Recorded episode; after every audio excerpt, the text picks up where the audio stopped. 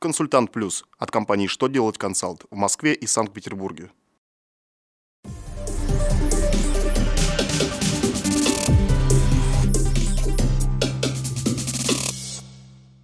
Добрый день! Для вас работает служба информации телеканала «Что делать ТВ» в студии Ольга Тихонова. В этом выпуске вы узнаете, изменится ли в следующем году тарифы страховых взносов на травматизм, какой обязанности могут быть избавлены субъекты малого предпринимательства, какие нововведения внесены в программу «Жилье для российской семьи».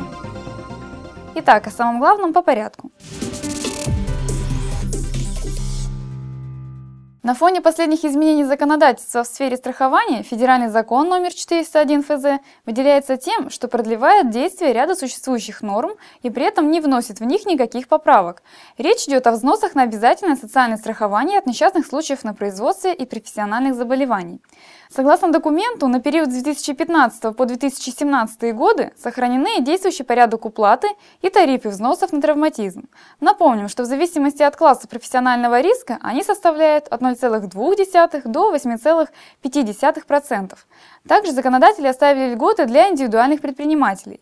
По выплатам в пользу инвалидов первой, второй и третьей группы они будут уплачивать такие взносы в размере 60% от установленных тарифов. На рассмотрение Госдумы поступил законопроект, который вносит изменения в статью 6 Федерального закона номер 402 ФЗ. Поправка предусматривает освобождение от обязанности вести бухгалтерский учет субъектов малого предпринимательства, которые применяют специальные налоговые режимы.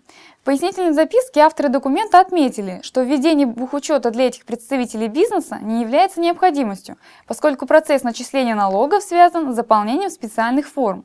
Однако сегодня такие предприниматели вынуждены тратиться на оплату труда бухгалтеров, приобретение техники и программного обеспечения. По мнению законодателей, отмена указанной обязанности позволит бизнесменам снизить расходы и сохранить дело в условиях текущей экономической ситуации. Постановление правительства номер 1278, вступающее в силу с 16 декабря текущего года, вносит ряд изменений в программу «Жилье для российской семьи».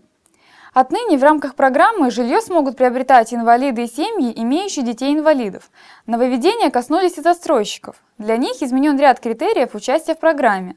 Так, общая площадь жилья эконом-класса, который застройщик должен ввести в эксплуатацию к 1 июля 2017 года, сокращена с 25 тысяч до 10 тысяч квадратных метров. Также снижены требования к опыту застройщика с 3 до 2 лет. Напомним, программа предполагает возведение с 2014 по 2017 годы не менее 25 миллионов квадратных метров жилья и продажу его отдельным категориям граждан по цене до 30 тысяч рублей или до 80% рыночной стоимости за квадратный метр. На этом у меня вся информация. Благодарю вас за внимание и до новых встреч!